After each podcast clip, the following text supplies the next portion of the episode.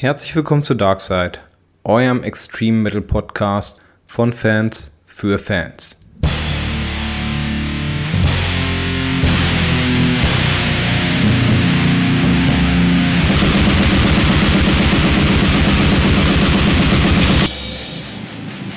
Ja, äh, willkommen zu einer weiteren Folge. Einer weiteren Folge Darkside. Ich freue mich schon drauf, bin auch ein bisschen aufgeregt. Ähm, eigentlich auch weniger wegen der Folge, sondern mehr wegen Sachen, die dann doch anstehen. Äh, ich bin nämlich äh, für morgen von meinen zwei Mitstreitern zu einem Konzert eingeladen worden. Das ist das erste Konzert seit zwei Jahren, auf das ich gehe. Ich weiß gar nicht mehr, wie es geht. Ich freue mich aber unheimlich drauf. Ähm, und ich freue mich auch, dass ich mit euch zwei Pappnasen dahin gehen darf. Ähm, wir werden zu Der Weg einer Freiheit gehen. Ähm, das ist, glaube ich, ein ganz schönes Einstiegskonzert, um mal wieder ein bisschen auf die Bahn zu kommen. Also ich habe auf jeden Fall Bock drauf. Ich hoffe, ihr auch. Äh, Phil, ja? Ja, definitiv. Also äh, ist das erste Metal-Konzert seit eineinhalb Jahren. Ich war vor zwei Wochen auf einem Konzert, äh, hatte jetzt aber mit Metal nicht so viel zu tun. Aber, äh, weiß nicht, 80s Blödel Synthwave ist auch was Schönes. Von daher, aber das muss man jetzt nicht weiter vertiefen. Aber ich freue mich auch auf morgen. Äh, ja, mal gucken, äh, ob uns im Nachhinein jemand gesehen haben wird. Definitiv. Also davon kannst du ausgehen. Vor allem, wenn äh, wir jetzt geklärt, also jetzt gleich klären vielleicht, ähm, ob ich, äh, wenn wir aufs Konzert gehen, meine ähm, Bandnamen mit äh, fragwürdigen Kontakten abkleben soll oder nicht. Was meint ihr denn dazu? Jetzt manchmal ja, also ganz ernst, kann ich denn guten Gewissens da, äh, da hingehen, wenn und ich habe keinen Bock auf dumme Sprüche, wisst ihr? Also ich sag mal so, die Türsteher am Esso haben eher weniger Ahnung davon, aber ich weiß nicht, ob was die getrimmt sind. Deswegen weiß ich jetzt nicht, ob man. Aber du hast ja eigentlich nur eine Band, die da irgendwie fragwürdig Kontakte hat, oder? Ja, also ich müsste eigentlich mal, man könnte mal recherchieren, ob das Esso oder ob äh, welch, an welchem Berliner Ort Moir damals auftreten hätten sollen. Ich denke, Berlin wurde auch abgesagt, oder? War das nicht so, Danny? Und also im Zuge dieser äh, Antisemitismusvorwürfe und sowas.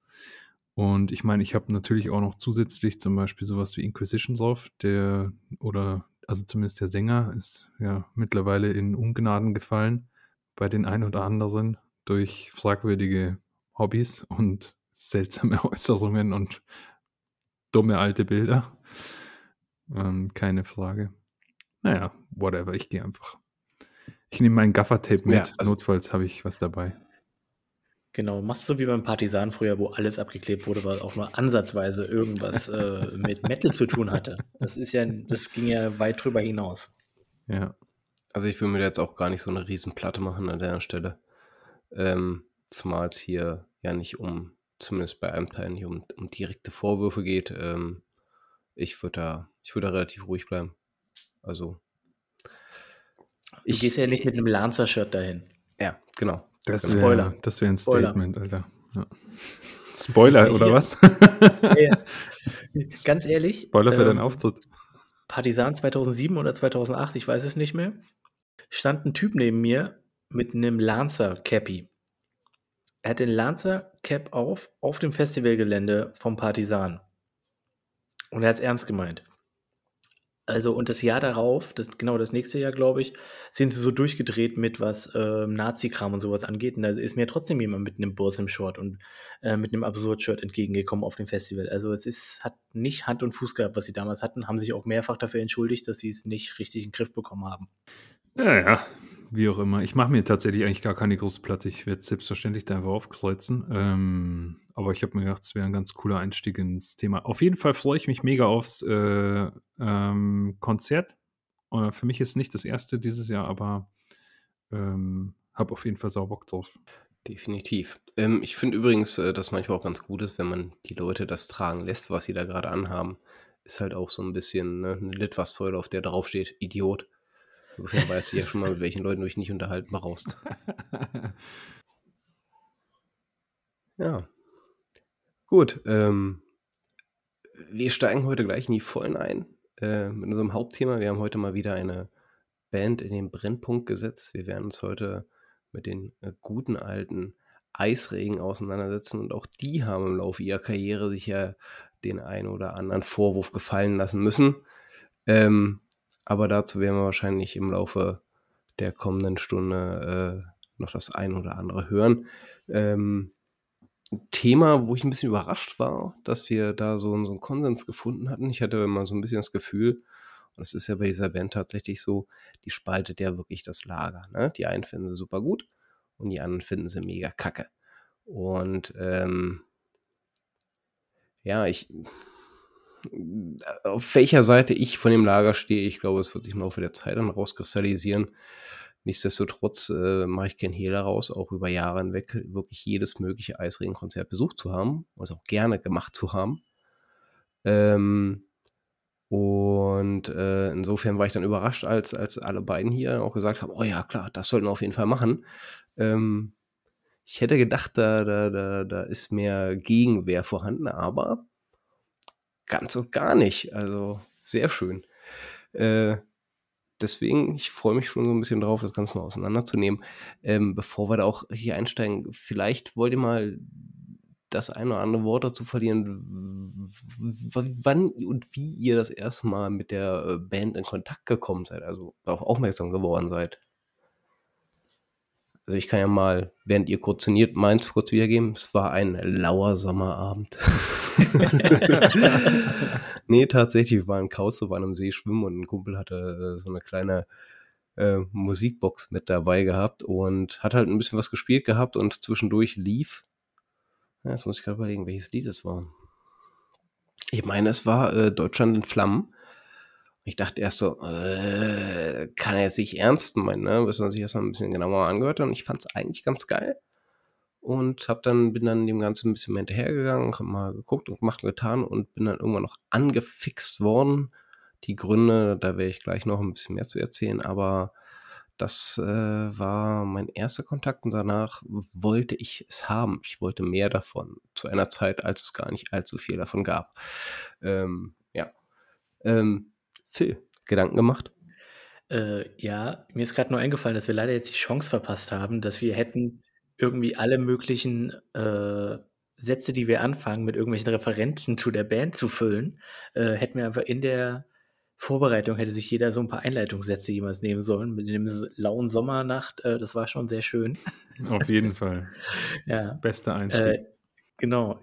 Ich kann mich jetzt eigentlich nur so dran erinnern, ja, wie es den meisten Leuten wahrscheinlich so ging. Ich bin halt auch so 2002, 2003, glaube ich, das erste Mal drüber gestolpert, auch in der Zeit, als ich ja noch relativ jungfräulich war, was Extrem-Metal anging. Und das ist so das Ding, ich war da halt auch viel mit Gothic-Freunden unterwegs und halt viel mit Extrem-Metal-Kram. Und irgendwie ist man automatisch irgendwann mal über Eisregen gestolpert, einfach nur, weil es halt so einen Namen hatte, wegen, äh, ja, weil die Leute darüber geredet haben, dass sie so absurde Texte haben oder so übertriebene Texte. Äh, was natürlich auch nochmal ein Thema sein wird heute. Äh, aber an sich, wie genau welcher Abend es jetzt genau war und ob Leute bluteten oder sonstige Dinge oder irgendwelche. Äh, ich kriege die Referenzen leider jetzt nicht so schön nochmal hin. Ähm, weiß ich jetzt gar nicht so genau. Aber es war noch relativ früh in der Phase drin und ich habe auch an den ersten, an den ersten Momenten auf jeden Fall Gefallen dran gefunden.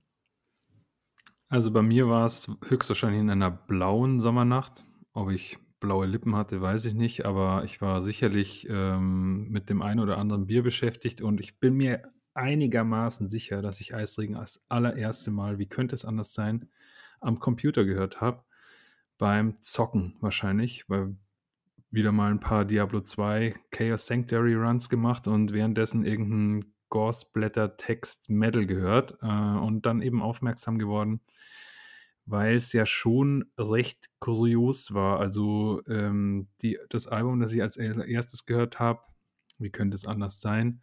Weil eins von denen, die man nicht aussprechen darf. Und ich habe mal irgendwann gelesen, im Rückblick sagt Eisregen selbst über diese Zeit, also und auch diese Alben, die seien einigermaßen wirr vom Songwriting her und von den Texten und so weiter. Und das muss ich eigentlich echt bestätigen. Also es war ins, es war erstmal irgendwie wirr. Also ähm, schwer zu folgen, die also auch irgendwie so arrhythmisch teilweise und so, also irgendwie weird und, und darüber ist man halt schon gestolpert. Und natürlich wurde auch viel drüber gequatscht. Also ähm, das hatte halt irgendwie so einen Charme, ne? Charme des der, der Unberührbaren irgendwie oder sowas oder der, oder der nicht zu berührenden eigentlich viel eher, der Verbotenen und so.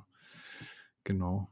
Aber es war früh, ich denke, ich war so 15, 14, könnte schon sein, also 2000, was hast du gesagt, Philly? Äh, drei? Zwei, Ja. zwei, drei so. Ja, dann, genau, dann könntest du ungefähr, genau, das war die Zeit, war ich 14, 15. Was für ein zartes Birschlein. Ja. True. Ich meine, da war noch Schatten im Verstand. Jetzt äh, ne, müssen wir müssen sich übers Knie Ich brechen. gebe ich geb mir Mühe. Sonst regiert hier das liebe Beil. oh. Ja, äh, zu Eisring selbst, äh, deutsche Band, der Name, ha, verrückt, äh, lässt es erahnen. 1995 gegründet, kommen aus Thüringen, Tambach-Dietharz, ähm, haben sich, gehören halt mit zu den früheren Bands äh, äh, der, der, der deutschen Szene, aber haben sich, glaube ich, also haben sich zumindest in meinen Augen relativ schnell von dem eigentlichen Grundgedanken äh, des Black Metal, so wie er innerhalb der Szene existiert, äh, emanzipiert und äh, ihren eigenen Schuh draus gemacht. Ähm, was auch schon allein schon im ersten Entstehungszyklus so ein bisschen äh, in meinen Augen äh, ja, sich, sich, sich, sich schnell rauskristallisiert hat. Ne? Also, ich meine, reden wir jetzt mal noch von, vom, vom, vom ersten Album, von Zerfall von 1998, dann ähm, ist das vielleicht noch, noch halbwegs etwas, was man so in die Richtung des klassischen Black Metal mitschieben kann. Ähm, ist aber auch ganz ehrlich gesagt für mich so ein typisches Debütalbum. Ähm, die Band ist da und sie ist wieder weg. Ähm, also ein Album, was bei mir so gar nicht haften geblieben ist, äh, trotz vielen, vielen Hörens mittlerweile, ähm, weil irgendwie auch so, so noch nicht so das Gefühl dafür da war, mal einen herausragenden Song, sei es jetzt um textlich oder musikalisch umzusetzen. Ähm, aber ich kann mit der Meinung ja auch alleine dastehen. Ähm, ich weiß nicht, wie seht ihr es? Mo? Du, äh, sorry, du sprichst jetzt von Zerfall, oder?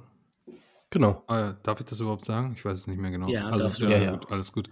Du darfst alle sagen, außer die eine. Äh, ist ein Album, das ich jetzt in den letzten zwei Wochen auch wieder vermehrt gehört habe und wo ich dir jetzt spontan zustimmen muss. Ich glaube, ich kann mich nicht richtig daran erinnern, was für Songs da drauf sind. Ähm, äh, also insofern äh, muss ich dir leider recht geben. Ich bin also sehr, also irgendwie irrelevant gewesen aus der Auswahl, die ich mir jetzt halt gemerkt habe, weil man dazu sagen muss, ich habe mir in den letzten zwei Wochen gefühlt 50 Alben angehört. Äh, da werden wir auch noch drauf kommen. Da sind die ein oder anderen links und rechts liegen geblieben dann oder irgendwie über den Tellerrand gerutscht. Zerfall gehört definitiv dazu, ja. Ähm, da habe ich es schon eher mit dem Nachfolgewerk. Wie sieht der Philipp das? Also, ich möchte jetzt einfach mal die Lanze für Zerfall brechen. Ich mag Zerfall sehr. Ich mag, ich mag Zerfall wirklich. Ich habe damals extra lange auf Ebay gesucht, dass ich eine Erstprint bekomme. Äh, habe sie auch gefunden, relativ günstig. Äh, war sehr froh darüber und äh, ich finde schon, dass da ein paar eigene Songs drauf sind, weil der Sound da drauf komplett anders ist als auf allen anderen Alben. Ich finde, es ist dieses Unausgereifte, was Danny gemeint hat, ist da auf jeden Fall. Und ich glaube, die Produktion tut noch ihr eigenes dazu, dass ähm, sich wenig festbrennt, weil es doch irgendwie nicht so wumst oder sowas.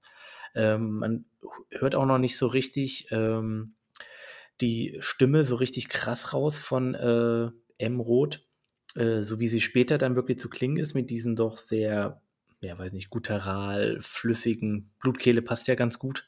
Ja. Ähm, man hört die Stimme noch nicht so, was ja auch ein Merkmal ist. Und die Texte sind definitiv noch nicht auf dem Level, wie sie spätere Releases haben werden. Ich finde trotzdem, dass es ein schönes Album ist, äh, eine gute Gratwanderung zwischen Black Metal und Gothic und Dark Metal tatsächlich. Äh, schon von Anfang an, was sie bis heute ja auch durchziehen. Ähm, und ich finde, also ich sage nur so, Herzblut und In der Grube sind einfach meiner Meinung nach sehr gute Songs und äh, an die man sich auch immer wieder eigentlich erinnern könnte, wenn man die Verbindung dazu hat wie ich. Ich finde, es ist 'n ist 'n gutes Album. Es ist ein bisschen rau und ein bisschen, ja, ungeschliffen, wie es am besten passt vielleicht. Aber ich würde trotzdem sagen, dass es ein essenzieller Part der Diskografie ist, um den Weg zu bestreiten, was die Band dann später war oder geworden ist. Mhm. Ja, äh, Phil hat's grade ja schon ein bisschen anklingen lassen, ne? Ähm, so der Spagat zwischen, äh, Black Metal, Gothic, Dark Metal, äh, Death Metal-Anteile hast du ja auch über viele Alben hinweg relativ stark vertreten bei Eisregen.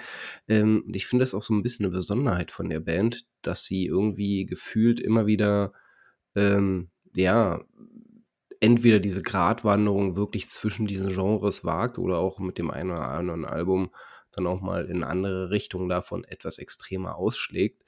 Ähm, man kann halt nie so direkt im Vorhinein erahnen, was der nächste Output bringen wird. Ne? Und äh, das muss ich auch wirklich mal zugute halten.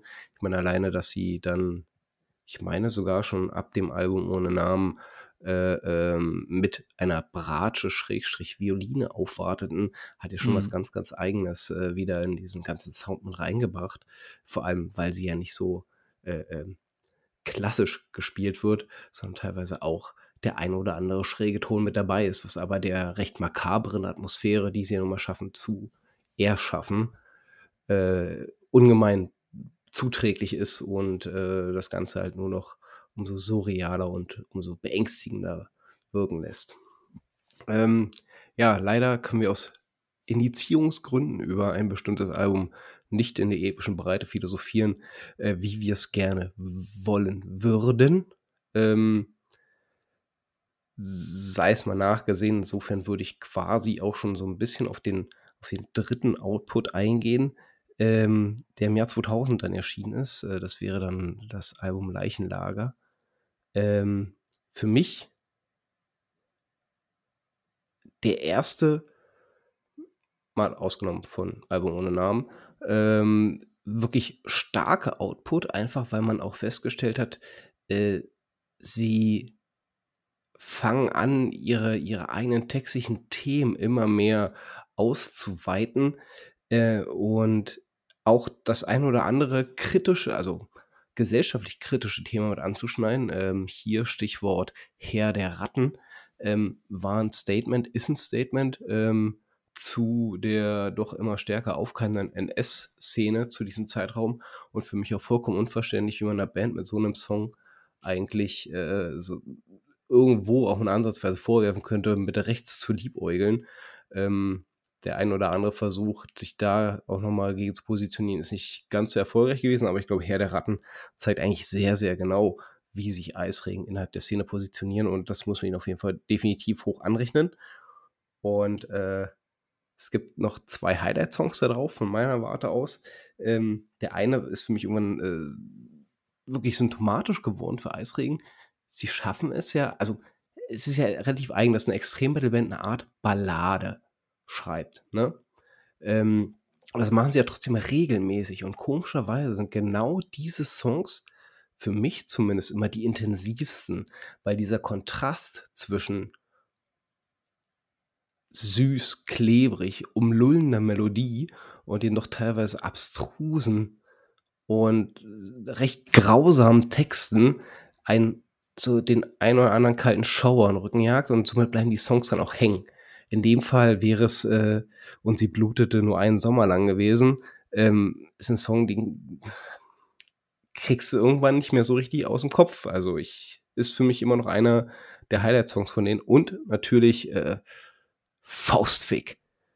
Salz der Erde. Ich liebe Salz der Erde. Alleine nur für diese eine Stelle könnte ich mir den Song den ganzen Tag nach hoch und runter anhören und jedes Mal mitgrölen. Faustfick. Top. Schön, also Leichenlager für mich wirklich ein wirklich geiles Album. Ähm, doch, finde ich sehr, sehr stark. Äh, ich weiß nicht, Phil. Äh, ist ein starkes Album auf jeden Fall. Ähm, man, es ist ein bisschen äh, weicheres Album als die zwei davor, finde ich. Es ist auch eins der, ich glaube, das erste Merkmal, wo so richtig auch ein bisschen mehr Industrial mit drin ist. Äh, in den einzelnen Songs mhm. so ein bisschen. Ähm, ich glaube, also vor allen Dingen Leichenlager selber und das Tor hat ja so ein bisschen diese äh, Dinger, wenn ich mich jetzt recht erinnere, was da so.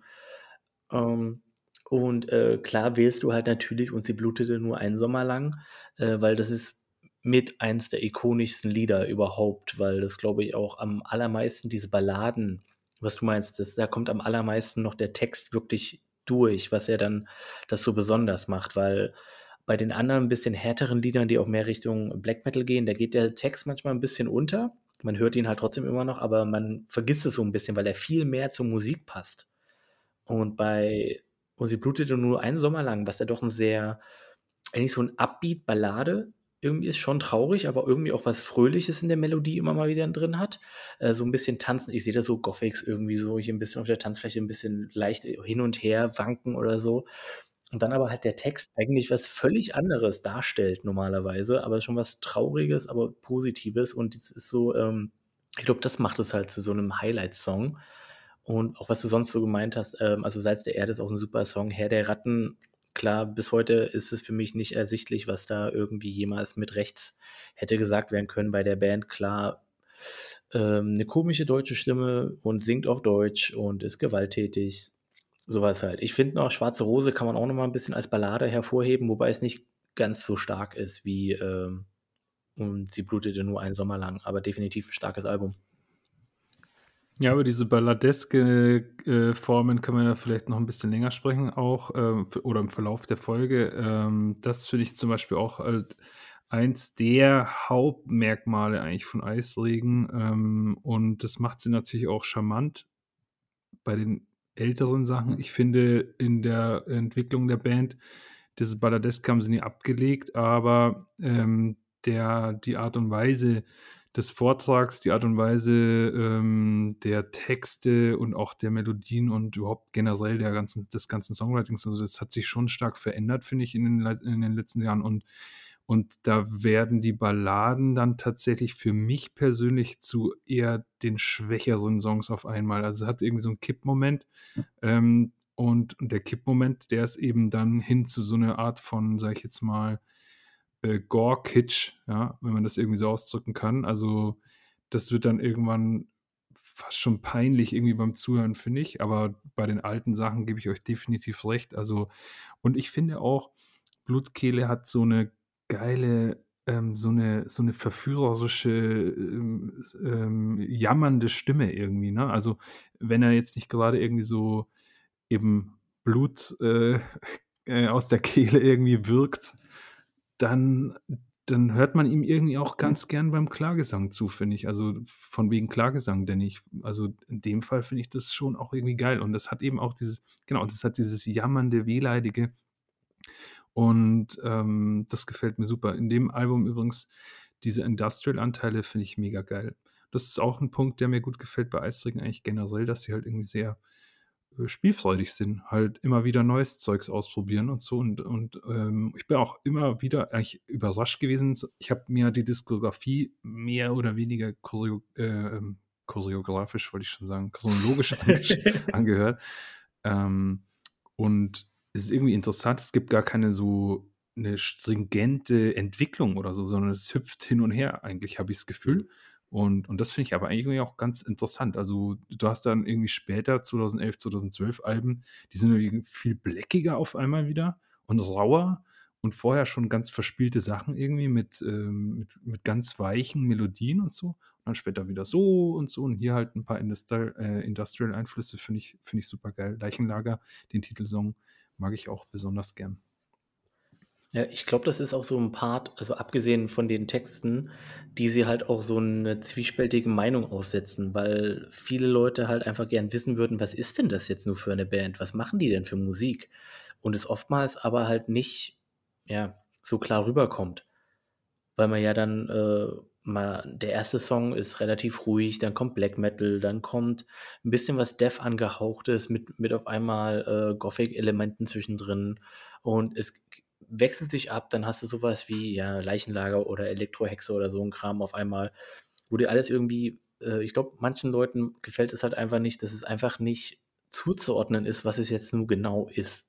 Und Leute denken halt gerne in Schubladen, habe ich selber gern gemacht im Metal. Und aber die Band lässt sich halt einfach musikalisch nicht einfach einordnen. Eigentlich egal, was für ein Album man nimmt. Man kann nicht direkt sagen, das ist jetzt das. Weil der Begriff Dark Metal, unter dem es ja geführt wird, ist sowieso schon ungefähr das laxeste, was man sagen kann über Musik. Das ist so, ich weiß nicht genau, was es ist. Ist mal härtere Gitarre, ist ein bisschen düstere Texte, aber so hundertprozentig Black Metal ist es auch nicht. Da kann ich dir nur zu 100% zustimmen. Ähm, und auch genau dem, was Mo schon bereits gesagt hat, diese, diese Kategorisierung, es, es ist einfach schier unmöglich bei der Band. Sie hat mal Phasen, wo sie, wo sie ganz gerne mal wieder mehr auf den Härtegrad schielt, ne? Und dann, dann gibt es halt äh, direkt kurz danach wieder dann eine Phase, wo du das Gefühl hast, okay, du hast jetzt hier ich habe es oft gelesen, ich habe echt, echt, oft drüber gemeckert, aber äh, ähm, du hast hier eine, eine, eine, eine Abklatschversion von Rammstein. Ähm, das Gefühl hat man trotzdem schon mal im einen oder anderen Song, muss man ganz ehrlich zugestehen. Gerade bei den, äh, bei den neueren Alben dann später. Ähm, aber ja, ja, so ist es tatsächlich. Aber irgendwo, äh, es macht den Reiz der Band halt auch aus. Du, du, du hast immer ein Überraschungsei in der Hand mit dem neuen Eisregen-Album. Ja, aber das Witzige ist eben genau, so hast du manchmal hast du den Abklatsch von Rammstein, manchmal hast du aber, also ich persönlich habe manchmal irgendwie das Gefühl, ich höre hier äh, den apokalyptischen Reitern zu, bloß mit anderen Texten. Mhm. Ich habe manchmal ja. das Gefühl, ich höre irgendwie ein Album von Samsas Traum oder was weiß ich was. Also es ist schon irgendwie, ähm, ja, aber das, das, ist eben das Witzige, alles unter dem Label Eisregen. Ähm, und, und das ja. macht es irgendwie so ja. irgendwie irritierend. Ja, tatsächlich. Ähm, nachdem auf dem Weg her, wir sind ja bei Album Nummer 3 quasi bereits eins initiiert wurde, was eigentlich auch das, das Zugpferd mit der Band sein sollte, ähm, wurde der Leichenlager eigentlich so mit zum erfolgreich, kommerziell erfolgreichsten Album bis dorthin. Ähm, daraufhin folgte Farmfinsternis. Und Farmfinsternis hat äh, auf mehreren Ecken und äh, Ebenen riesige Probleme gehabt. Das eine große Problem ist, dass ja der damalige Vertrieb, unter dem sie tätig waren. Ähm, ja, verdammt, wie hießen sie noch? Last, Last Episode, Episode, genau, dass die ja quasi pleite gegangen sind, aufgelöst wurden ähm, und somit die Veröffentlichung immer wieder nach hinten geschoben wurde, nach hinten geschoben wurde, nach hinten geschoben wurde und naja, wer einmal auf dem Zettel der BPJM steht, ne, steht immer auf dem Zettel der BPJM. Äh, Ärztefans werden das äh, schmerzlich nachvollziehen können und auch viele andere Künstler. Ähm, ja, äh, auch dieses Album ist nicht davor äh, bewahrt geblieben, dass es äh, relativ schnell auf dem Index gelandet ist. Ähm, und das hat ja für die Band so ein bisschen zur Folge gehabt, dass die Verkaufszahlen miserabel waren. Meiner Meinung nach leider, weil ich das schon als eines der stärkeren Alben mitempfinde.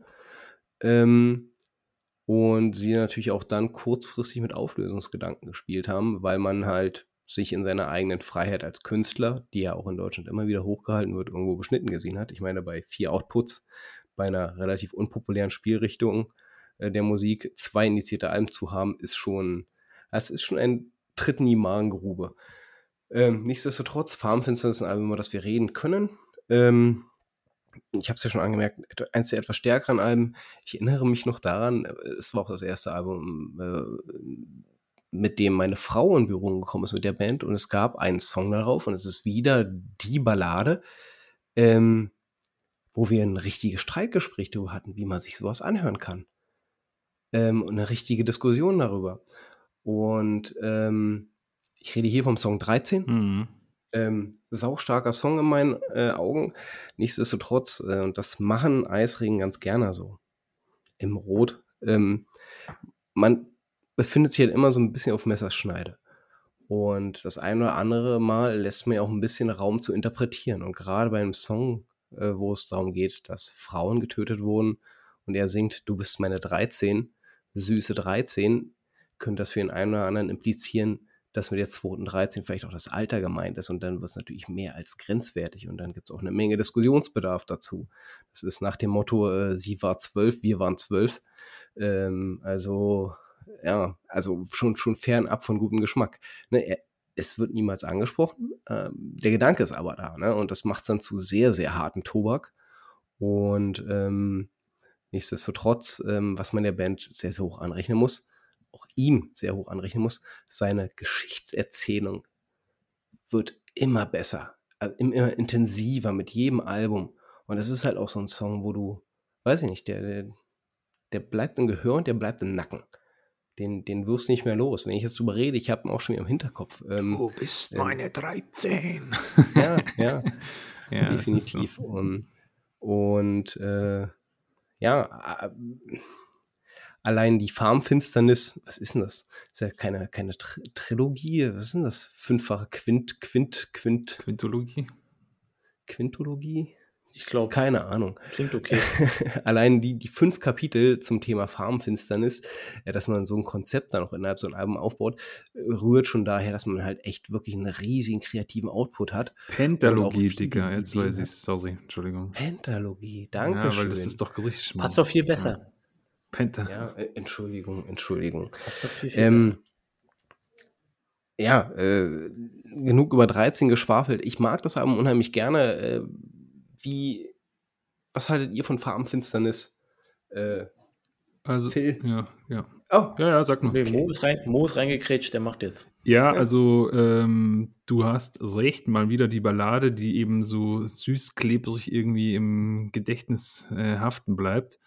Ähm, absolut. Deutschland in Flammen natürlich auch ein tolles, also ich, insgesamt muss ich sagen, gutes Album, aber ich würde gerne ein bisschen auf dieses Thema Streichgespräch eingehen, denn das hätte ich gern auch mit heute, heute mit euch besprochen. Mir ist es eben auch aufgefallen, wenn man mal ein paar Alben von Eisregen am Stück hört oder nacheinander oder innerhalb von kürzester Zeit.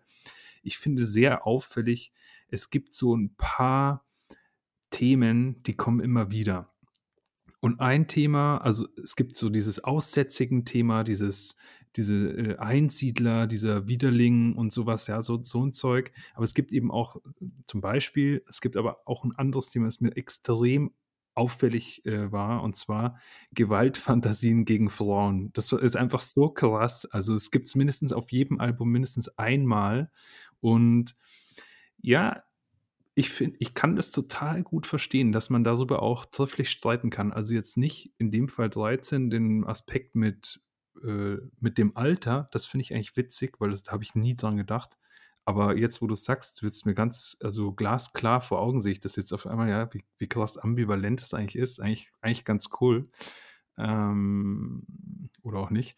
Äh, jedenfalls, diese Ge Gewaltfantasien gegen Frauen, das finde ich einfach so eklatant auffällig. Finde ich irgendwie, also, und finde ich auch irgendwie schwierig, vor allem deshalb, wenn man, also ich weiß nicht genau, wie ich damit umgehen soll. Ne? Also es, es ist jetzt nichts, was mich anspricht thematisch oder so. Ich finde es halt irgendwie kurios und, und ich höre dann auch zu und so. Und ich finde auch die Texte und die Erzählweise dann irgendwie auch teilweise ganz interessant und so. Halt auch mor extrem morbide, grenzwertig. Eigentlich auch schon wieder fast so wie ein bisschen True Crime Stories oder so anschauen. Ähm, aber wie, was, was macht es mit dem Publikum? Welches Publikum will er ansprechen? Das frage ich mich. Ich weiß nicht, was sagt ihr denn dazu? Oder Philipp? Ähm, ist, ja.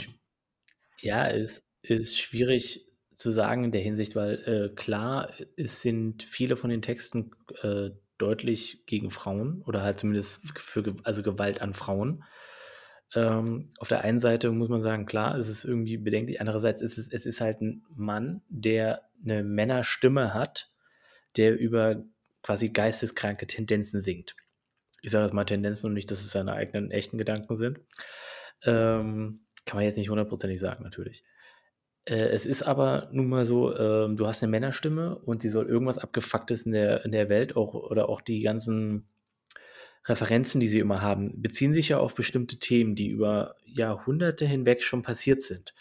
Inwiefern man das dann hundertprozentig denen zuschreiben kann oder unter der künstlerischen Freiheit laufen lassen kann, ist natürlich, äh, kann man drüber debattieren. Es ist halt schwierig, irgendwie ähm, zu sagen, wenn er halt, keine Ahnung, er könnte natürlich Gewalt hier unter homosexuellen Männern machen, da hätten sie wieder ein anderes Problem. Also wenn er als Mann gegen hier, gegen einen Mann, also den Mann umbringt, mit dem er gerade Sex hatte oder so, kann man auch wieder auf Homophobie gehen. Wenn er den, weiß nicht, den Ex-Freund seiner neuen Freundin umbringt oder seinen neuen Freund der neuen Freundin, der alten Freundin umbringt, weiß er auch nicht genau, was man jetzt nur davon machen soll. Ähm, es ist so oder so mit der Gewaltdarstellung, wie sie kommt, immer problemat problematisch. Dass das extra noch oben drauf kommt, ist natürlich das andere. Und zu vier Fünfteln bestand die Band immer halt aus Männern, kommt noch dazu. Aber es war halt auch ab 2000, ab 2000 immer eine Frau dabei. Inwiefern man das dann noch sehen kann, ja, man muss halt gucken, inwiefern, was will denn der Künstler uns damit sagen? Und äh, ich glaube, in den meisten Texten kommt da schon eine gewisse, meine ich, kommt da schon ein bisschen was raus, was das eigentlich ausdrücken soll. Aber klar kann man es nicht von der Hand weisen, dass da, dass da auf jeden Fall lyrisch Tendenzen da sind, die jetzt natürlich irgendwie ähm, für manche auf jeden Fall bedenklich sein könnten. Ähm, zu dem Thema ähm, zwei Aspekte. Der eine Aspekt ist, ähm, ein Gegenpol zu dem, was du gesagt hast, äh, stellt ja quasi der Song im Reich der Fleischlichkeit dar, ähm, wo er klar besingt, dass er quasi Auftragsmorde begeht, egal an wem. Ne? Ich kenne seinen Namen, weiß, wo ich ihn finde, das reicht mir, sein Leben bedeutet mir nichts.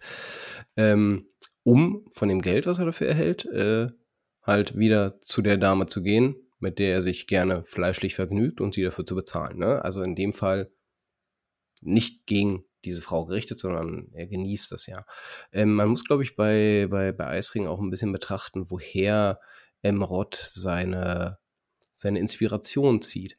Und ähm, der ist ein bekennender Horrorfilmfanatiker. Der ist ein ganz, ganz, ganz, ganz stark angetan von der italienischen Schule, den Horrorfilm aus den 70er, 80er Jahren. Und wenn man sich die mal anguckt, gerade die ganzen Giallo-Filme, die alten, die sie auch ohne Ende in den späteren Alben dann mal so verwurstet haben thematisch, was sind denn die Hauptopfer? Was sind denn die Hauptopfer in diesen Filmen? Das sind zu 80 Prozent Frauen. Und das nicht, weil man Frauen von Frauenhass ausgeht, sondern weil man den Film halt auch mal wieder darstellt, dass der Mann als das jagende Wesen sich an den Schwächeren vergeht. Und das sind in dem Fall Frauen. Kinder werden es nicht sein, weil jeder Film, der ansatzweise auch nur Hand gegen ein Kind erhebt, äh, sofort auf dem Index landet. Insofern bleibt die Auswahl relativ überschaubar. Ähm, und mit diesen Bildern aus diesen Filmen im Hinterkopf wird es natürlich häufiger genau in diese Richtung gehen. Ich glaube nicht, dass ein Herr Rott ein Problem mit irgendwelchen Frauen hat. Das glaube ich nicht, dafür ist er selbst Vater.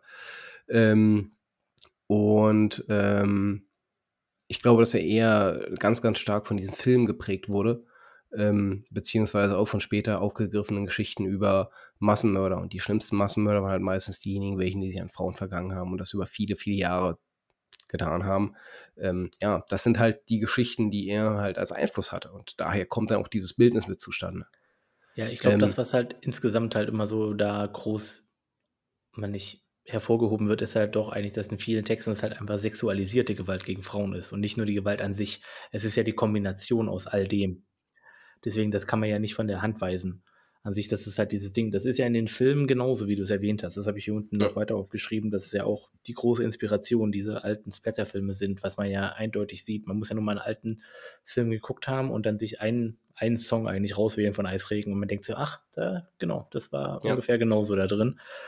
Ähm, das ist halt das Ding, woran man sich stören kann. Deswegen, ich glaube, wir als Männer sind da wahrscheinlich jetzt wieder so ein bisschen, ja gut, das ist jetzt nicht so ernst gemeint ich glaube, als Frau ist man da vielleicht ein bisschen anders gepolt, auch darauf von wegen, weil man es vielleicht auch vielleicht miterlebt hat oder sonstige Dinge irgendwie. Deswegen kann ich ja schon verstehen, warum Leute da vielleicht ein bisschen vorsichtiger sind. Ja. Ähm, Phil, was du aber außen vor gelassen hast, ist, äh, was du von diesem Album hältst. Äh, also, ich mag das Album sehr. äh, Hashtag Werbung für indizierte Ware. Ähm, äh, äh, das Ding ist, es ist ich habe mich jetzt nämlich übrigens wieder daran erinnert, als wir nochmal drauf geguckt haben. Äh, ich glaube, das war meine allererste Berührung tatsächlich mit Eisregen. Äh, und zwar einer der meiner Meinung nach ikonischsten Songs überhaupt von der Band. Und das ist ja meine tote russische Freundin. Äh, Finde ich, zumindest für mich, ist es einer der ikonischsten Songs immer gewesen, der auch meiner Meinung nach musikalisch am wenigsten eigentlich für die Band noch steht. Obwohl, nee, eigentlich, nee, eigentlich steht es schon sehr groß, wenn ich jetzt nochmal dran denke. Ist, du hast diese Polka-Elemente drin, du hast dieses übertrieben, fast schon witzige und, äh, weiß ich nicht, dieses so, ich, ich stelle mir den immer vor, wie er so tanzend auf der Straße zu diesem Apartment geht. Irgendwie so der Wohnung in der Innenstadt. Irgendwie äh, hat er natürlich nur einen Schlüssel, wissen wir ja alle. Äh, genug Referenzen. Äh, weiß ich nicht, das ist so immer einer der ikonischen Momente gewesen, weil es so langsam anfängt mit diesem Uh, mach mich an oder so, glaube ich, diesem ganz leisen und dann so direkt losblastet. Mhm. Irgendwie. Und dann dieser Text dazu, der doch relativ klar verständlich und alles ist. Ähm, das war einer meiner ersten Berührungspunkte, vielleicht sogar der erste Berührungspunkt mit Eisregen. Deswegen ist es für mich auf jeden Fall ikonisch. Und ich mag diese Pentalogie, äh, Farbenfinsternis, extrem gern. Ich mag jeden Song davon. Alle fünf Songs finde ich grandios. Finde ich wirklich super gut.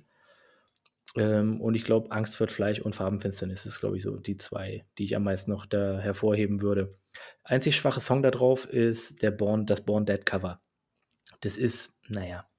Ja, es ist irgendwie überflüssig, finde ich einfach. Also, aber halt halt ein Bonus irgendwie für, was weiß ich, Sammler oder so, keine Ahnung. Das ist der Vorteil an digitalen Musiksammlungen, da kann man diesen Track einfach löschen. Hat den nicht mehr auf dem Schirm. Bei Platten kannst du nicht einfach einen Ring abschneiden, geht halt nicht. Ja, ich finde den jetzt nicht per se schlecht, den Song, aber der ist halt irgendwie so, macht, keine Ahnung, das war halt ein bisschen deren Ehrerbietung, ist ja auch in Ordnung, deswegen gibt es ja Coverversion. Über Coverversion von Eisregen können wir ja vielleicht auch nochmal sprechen. Uff. Mit dem Ableben von Last Episode und ähm, dem Farmfinsternis, zumindest meine eigene Einschätzung, hat auch so ein bisschen ein neues Eisregen-Kapitel äh, äh Einzug gehalten.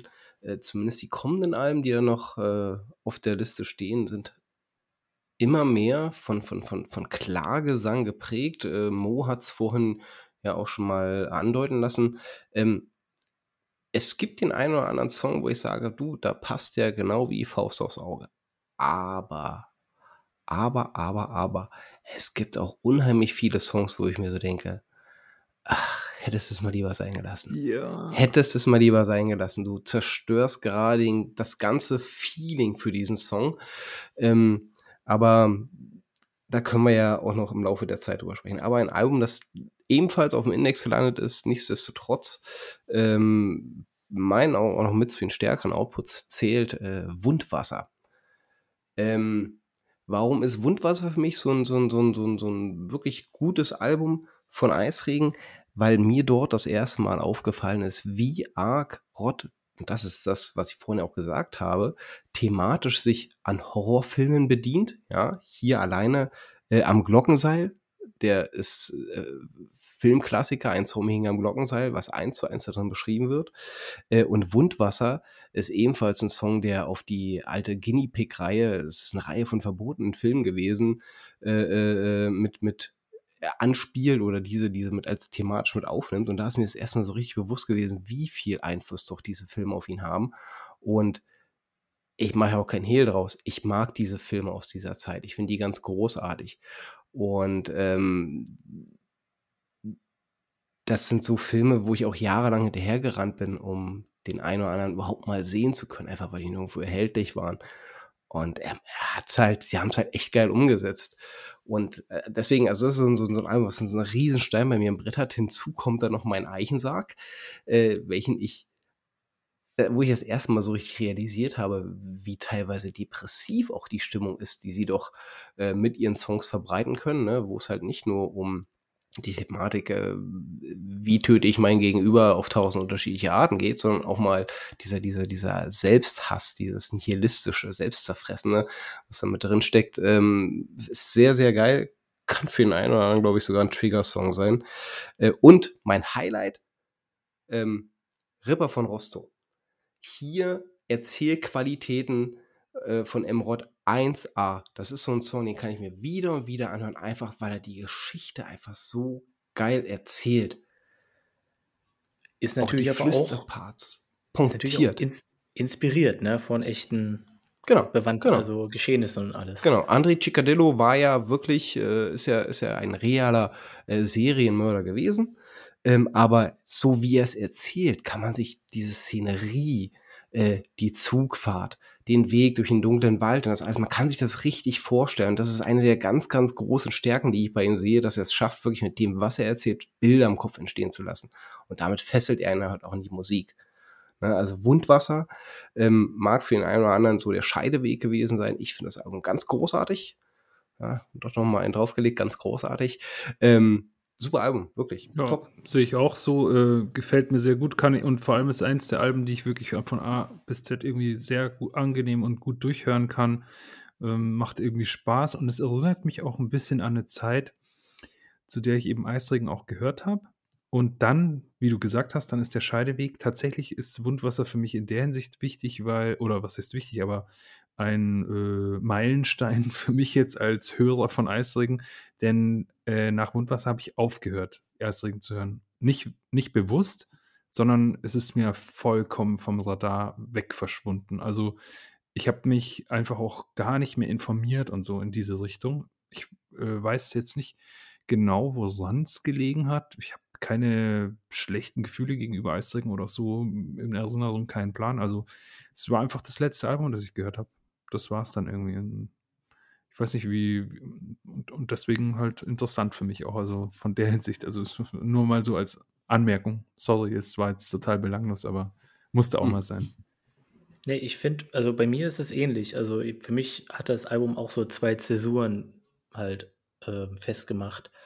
Äh, einerseits halt dieses Ding, dass ich nach Wundwasser tatsächlich weniger Eisregen gehört habe und auch äh, das nächste Album, was da noch kommt, Blutbahn, habe ich noch so ein bisschen was gehört, aber danach habe ich tatsächlich echt einmal, einigermaßen irgendwie den, den Faden verloren, immer wieder gehört, okay, kommt was Neues raus, vielleicht hast du mal einen Song gehört oder so, aber nicht mehr dieses aktive Hören.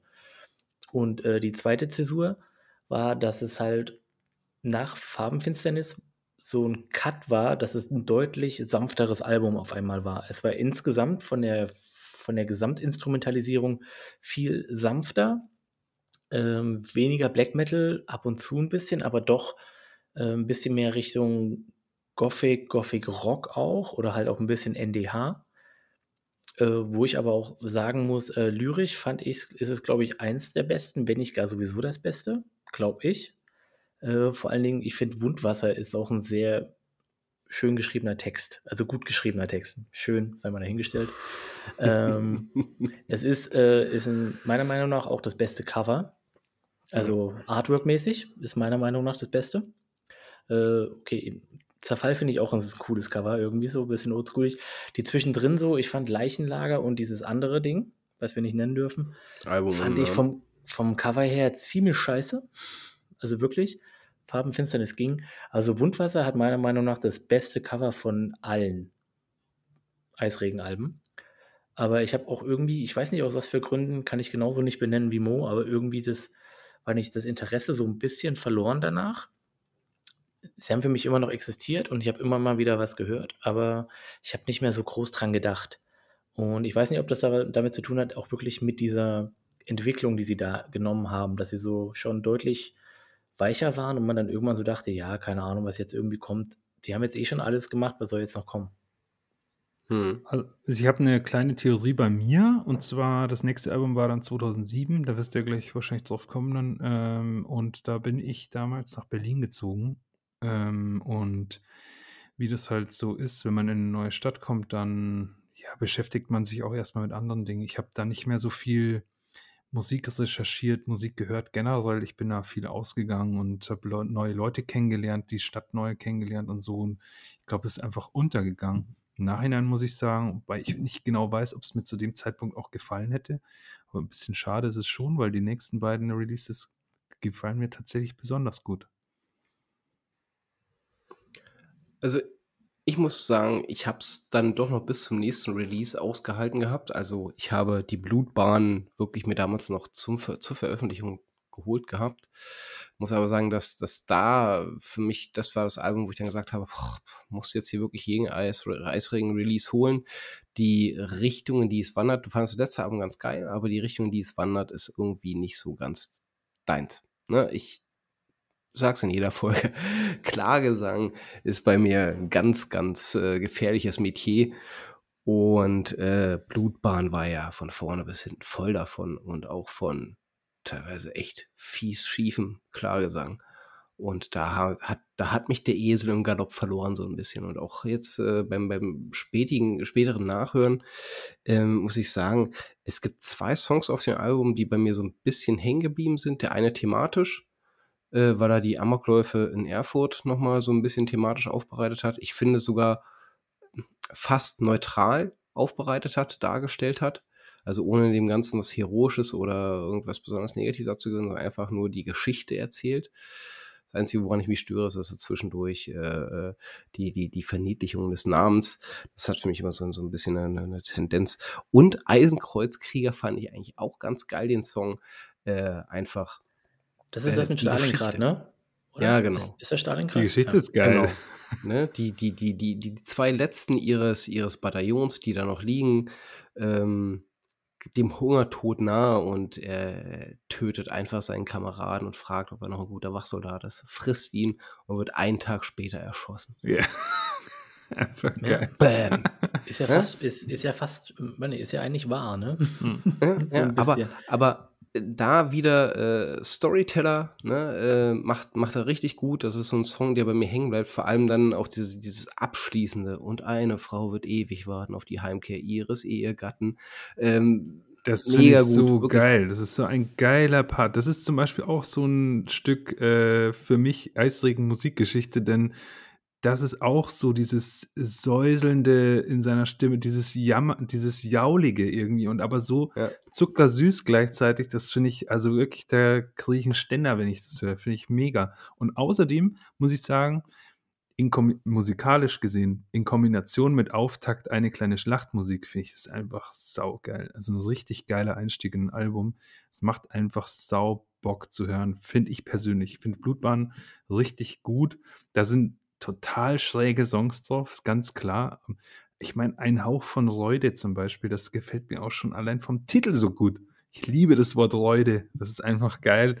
Und ähm, ja, ich weiß nicht, also äh, klar, da sind auch irgendwie komische Sachen, irgendwie, wie gesagt, sind ja auch. Aber ich finde es ein geiles Album insgesamt. Ein bisschen schade, dass ich es damals verpasst habe.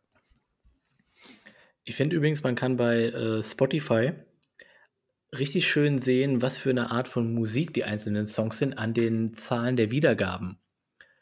Äh, weil nämlich ab, also ab Blutbahn sind die Alben erst drauf bei Spotify. Vorher die Alben sind nicht drauf. Ähm, und ja, wahrscheinlich aus bestimmten Gründen.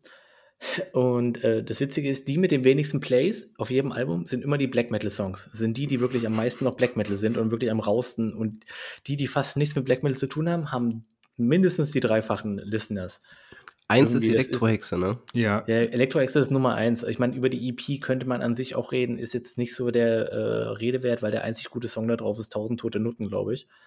Ähm, Sage ich jetzt mal. Ich weiß gerade nicht mehr, was noch so drauf war. aber Ähm, Aber über die Top 5 der beliebten Songs kann man schon mal reden, weil ich finde, also da ist einer schrecklicher als der andere, Mann. Das ist ja alles absolute. Grütze. Das ist unfassbar. Tatsächlich, und, die schlimm, die beschissensten Songs sind die besten auf das ist- und das macht Ich meine, mir, das das, meine ich eben auch damit übrigens, also ich, ihr, wisst, ihr kennt mich als Freigeist und ich lasse die Künstler machen, was sie wollen. Also ich habe kein Problem damit, wenn jemand äh, darüber fabuliert, irgendwie einer kleinen 13-Jährigen die Gurgel umzudrehen. Easy peasy, aber ähm, ich frage mich dann immer, ey, wenn ich die Top 5 Listeners, äh, Top 5 äh, beliebteste Songs von Eisringen sehe und sehe, was das für eine Grütze ist, und dann frage ich mich, wer hört das eigentlich? Und dann frage ich mich, wer hört eigentlich diese Texte und was können die mit ihren äh, Gehirnkapazitäten damit anfangen? Also da wird es mir ein bisschen schlecht. Deswegen meinte ich das eigentlich. Also wir können das ja mal kurz durchgehen. Nummer eins ist Elektrohexe, ähm, doch mit deutlichem Abstand, ist leider kein guter Song. Äh, Nummer zwei ist Mutter, der Mann mit dem Koks ist da. Leider eine schreckliche Coverversion. Ich mag das Original aber sehr. Natürlich, Falco ist natürlich eine Legende. Deutsches, ja. deutsches Rape-Food, sage ich nur. Deutsches Bierlied ist totaler Scheiß. Leblos fand ich gar nicht so scheiße und Alice im Mundenland brauchen wir auch nicht drüber reden.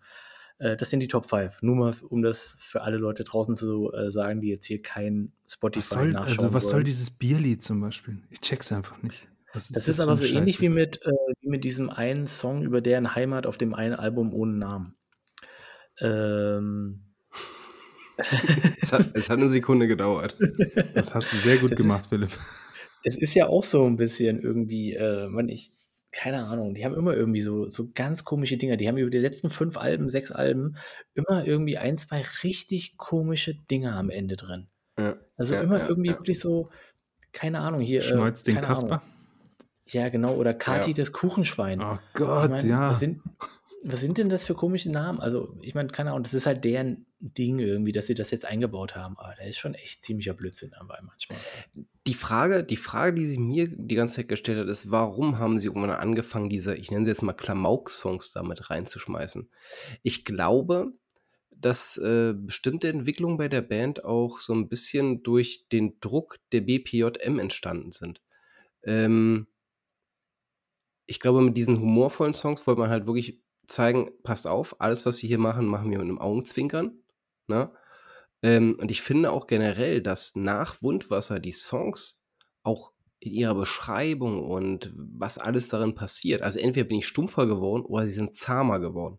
Sie sind viel, viel zahmer geworden von dem, wie Sachen darin beschrieben werden, wie detailliert, wie, äh, äh wie, wie rott das Ganze auch turniert, ja. Ich würde sagen, das ist nur nicht ganz so. Also ich sag mal, äh, wenn man jetzt einfach mal, gehen wir mal Knochenkult. Gehen wir mal direkt mhm. das nächste Album von Blutbahn. Das ist 19 Nägel für Sophie drauf.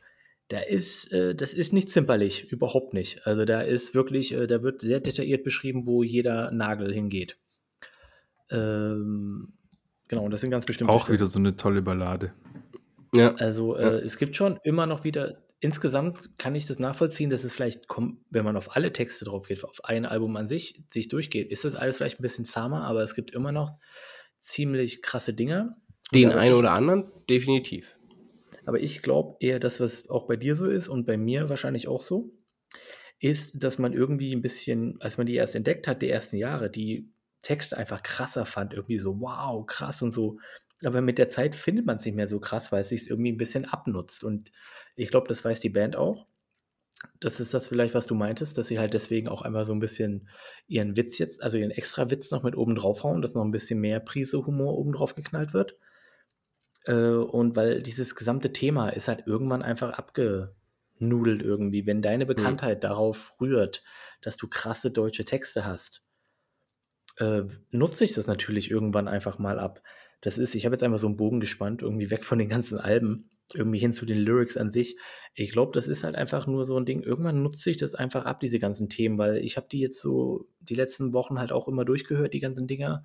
Und jedes Mal ist so, ja, weiß ich nicht, irgendwie so krass klingt das jetzt nicht mehr. Das ist ein, ja, doch, ist gewalttätig, hm, aber so krass klingt das jetzt nicht mehr. Ja. Es ist ja auch ja, so, also die reine, die, das, der reine Gore-Splatter, den sie da irgendwie machen, der ist ja auch irgendwie, der ist tatsächlich irgendwann ausgelutscht. Der, der provoziert vielleicht noch Anfang der 2000er, als äh, zu Zeiten, als noch äh, South Park zum Beispiel indiziert war und äh, nur nach Mitternacht im Fernsehen gespielt werden durfte, ja, weil Kenny jede Folge stirbt. Das ist ja heutzutage total lächerlich. Und das war auch schon fünf, sechs Jahre später, eben 2006, 7, 8, lächerlich. Und, und dann wird auch so ein reiner Gore-Splatter irgendwie lächerlich, also oder eben auch langweilig. Und ich finde halt auch, die Provokation bei Eistrigen ist irgendwie subtiler geworden. Also auf dem Knochenkult-Album finde ich einen sehr fragwürdigen Song. Also, was heißt fragwürdig? Ich finde, der, der könnte als fragwürdig gelten, ist halt Schwarzer Gigolo. Das finde ich echt einen krassen Song irgendwie, ähm, der, der auf so eine, irgendwie so eine widerliche Art und Weise unterschwellig provoziert. Und das, und das finde ich aber eigentlich ganz geil. Also, das auch zum Thema Storytelling, das macht auch, macht er irgendwie auch gut und, ähm, und die Lyrics sind, ich finde das jetzt in dem Fall jetzt zum Beispiel, den, den Song finde ich völlig unverfänglich eigentlich so, wenn man sich den Text einfach so durchliest. Aber er ist halt, er, er schwebt irgendwie so so wie die 13, wie du das vorhin erzählt hast, ja. Also das, das ist so eine Doppeldeutigkeit, die da drin ist, wo du denkst so, hm, Moment mal, das, ist das jetzt irgendwie, was ist das hier eigentlich, ja? Bleiben wir mal noch kurz bei Knochen, Knochenkult. Äh, es gibt noch einen Song, wo ich auch jedes Mal so ein bisschen na, die Augenbraue hochreiße. Einfach, äh, da zeigt man halt, zeigt Rott halt auch mal, dass er immer wieder ganz gerne äh, provoziert. Treibjagd ähm, Treibjagd äh, gibt es diese eine Textpassage, ähm, wo er singt, ähm, die Jagd, mein Sieg und Seelenheil. Es liegt ein Wort dazwischen, zwischen einer Nazi-Floskel, ja, äh, und äh, ich, ich höre es immer wieder raus und ich denke mir so, fick dich, fick dich, das machst du auch aus Absicht. Das machst du auch aus Absicht, um zu provozieren. Ähm, er reibt an meinen Nerven. Er reibt wirklich an meinen Nerven. Aber das ist genau das, was ich. du, das- meinst du, Eisregen will provozieren? Wirklich? Nein, nein, Also- nein, nein, nein. Aber auf die Art und Weise äh, war es dann doch schon was, was, was anderes mal. Ne? Sonst, sonst war es halt immer äh, auf Grundlage von wirklich üblen Geschichten, üblen Texten, üblen äh, Verstümmelungsfantasien. Aber das ist halt so ein Thema, da, da reizen sie mich mit. Ne? Da wäre ich, da wär ich gleich fuchsig. Aber, ne? Ja, das mein, aber das meinte ich, genau das ich- meinte ich ja auch, dass das eben so, das ist, funktioniert auf eine ganz andere Art und Weise und das, und das äh, geht dann unter die Haut, weil du auch, du kannst ja nicht packen. Du kannst ja nicht sagen, ja, das steht, das steht da eben nicht. Aber die, die machen dich sozusagen daran denken und das regt dich auf. Ja. Ja. Ja, ja, ja, tatsächlich. Tatsächlich. Und ein Song, den ich ganz gerne noch hervorheben möchte, einfach nur äh, Horrorfilmleidenschaft. Äh, das letzte Haus am Ende der Einbahnstraße.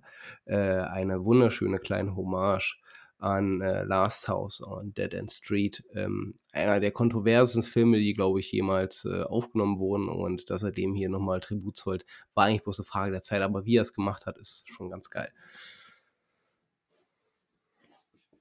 Ja, ähm, Knochenkult, sind wir durch. Die Schlangensonne. Vielleicht kann man noch kurz ein Album dazwischen erwähnen. Äh, Es wäre mir zumindest wichtig, denn dazwischen kam ein Live in Leipzig, Bühnenblut. Meiner Meinung nach die Quintessenz für die guten Eisregen, für mich persönlich.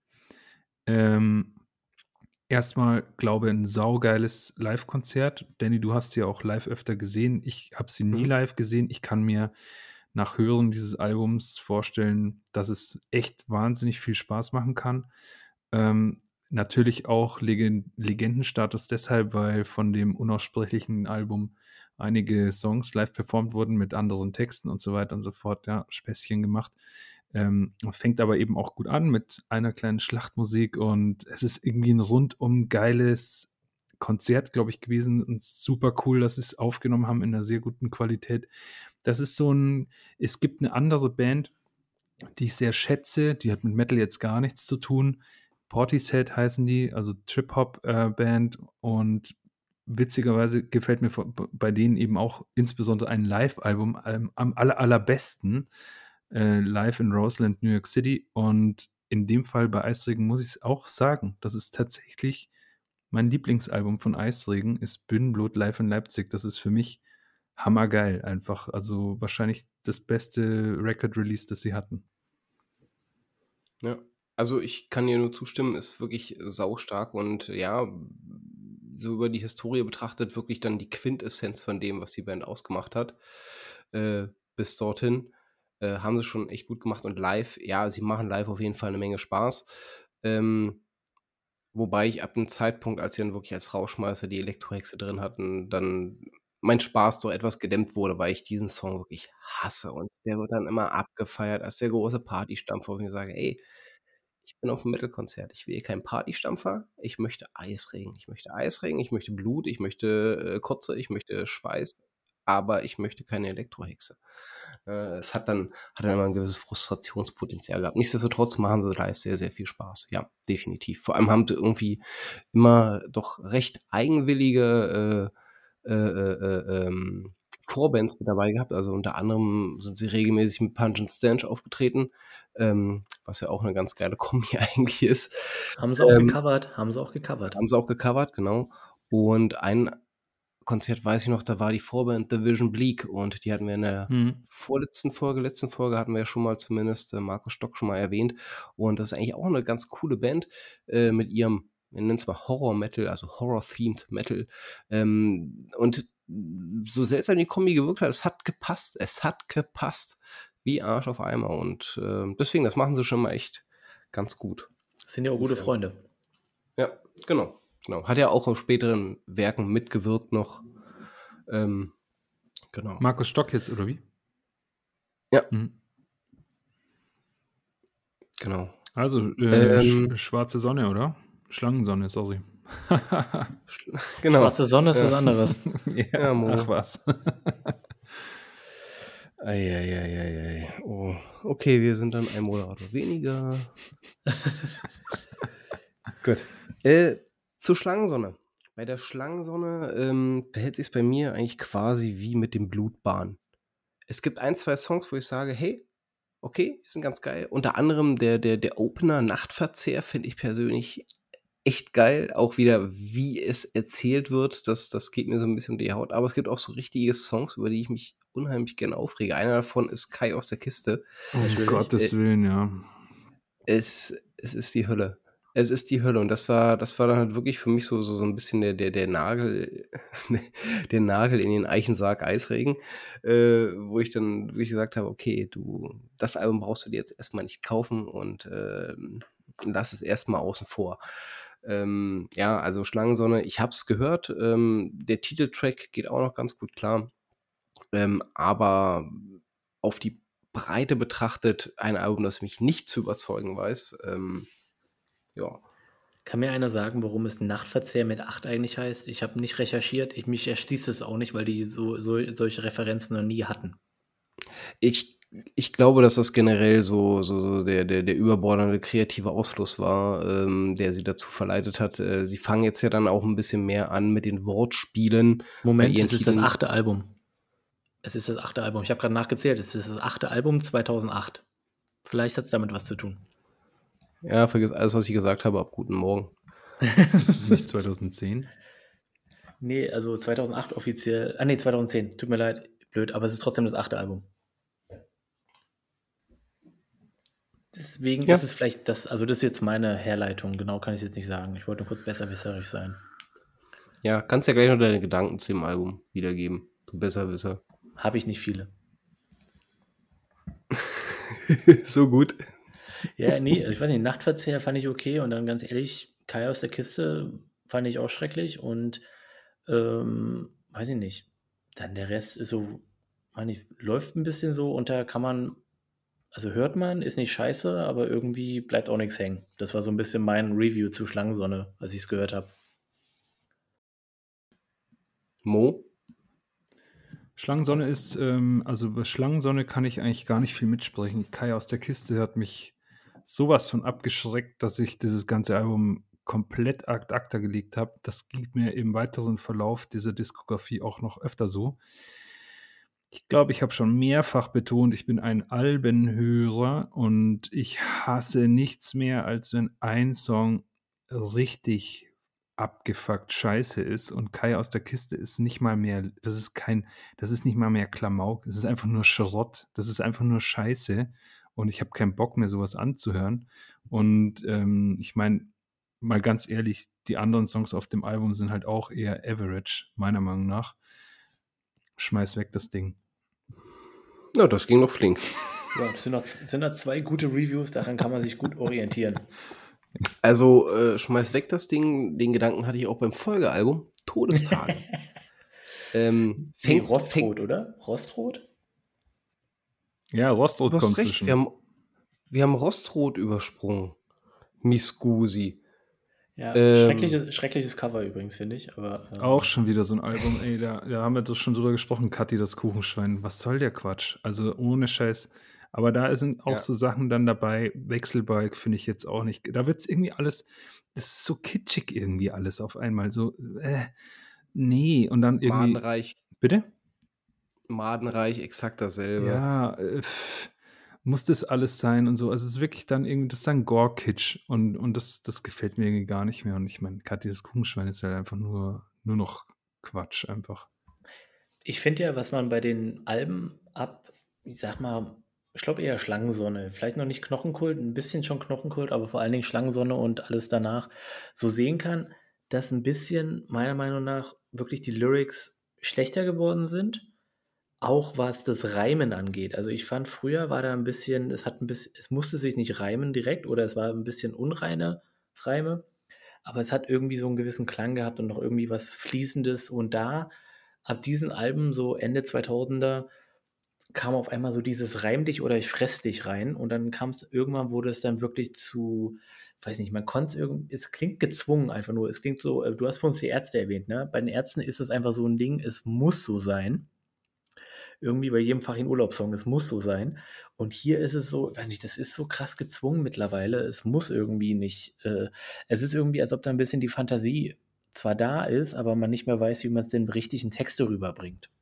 Ich glaube, was woran es da auch dann krankt, ist, dass man einfach im Hinterkopf hat, dass sie dass sie's besser können, ne? Ja. Äh, das das das das das schleppt sich so mit. Man hat man hat ja immer 'ne gewisse Erwartungshaltung und irgendwie erfüllen sie die dann halt, ähm, von vorn bis hinten nicht. Wobei ich hier zu dem, was du gesagt hast, Reimschema also, es gibt auch kein Extreme-Metal-Album, ähm, bei mir, dass das weit oben auf meinen Lieblingsalben rangiert, das nicht ordentliche Reimketten mit da drin hat, ne? Muss man auch mal ganz, ganz ehrlich sagen.